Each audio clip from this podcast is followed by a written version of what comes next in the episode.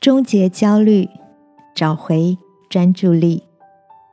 朋友晚安，我是阿里。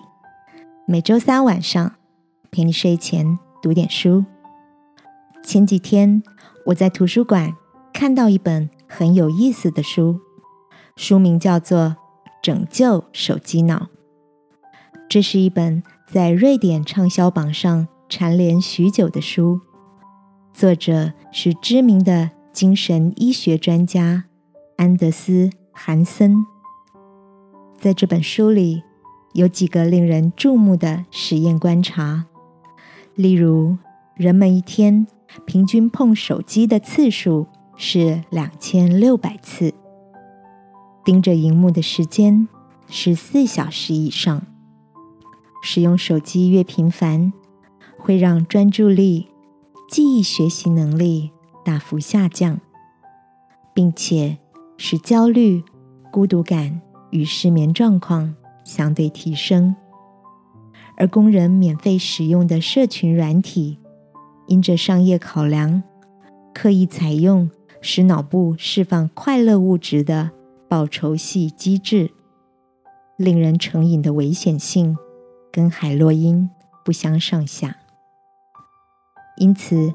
许多科技名人，像贾伯斯与比尔盖茨，以及开发出脸书暗赞功能的资讯工程师，都会刻意限制自己和孩子使用手机的时间。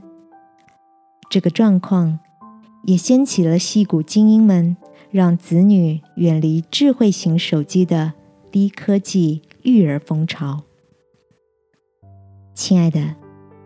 你每天花在手机和三 C 产品上的时间有多少呢？是否跟我一样，常不知不觉用指尖在荧幕上划掉了许多宝贵的时光？爱我们的天父说：“要爱惜光阴，因为现今的世代邪恶。”今晚，让我们一起来到他面前。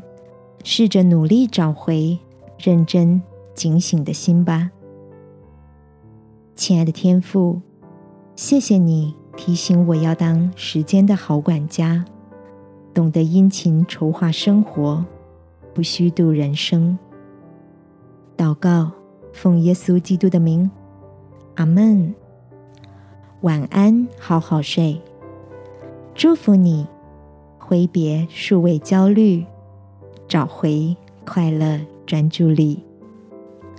耶稣爱你，我也爱你。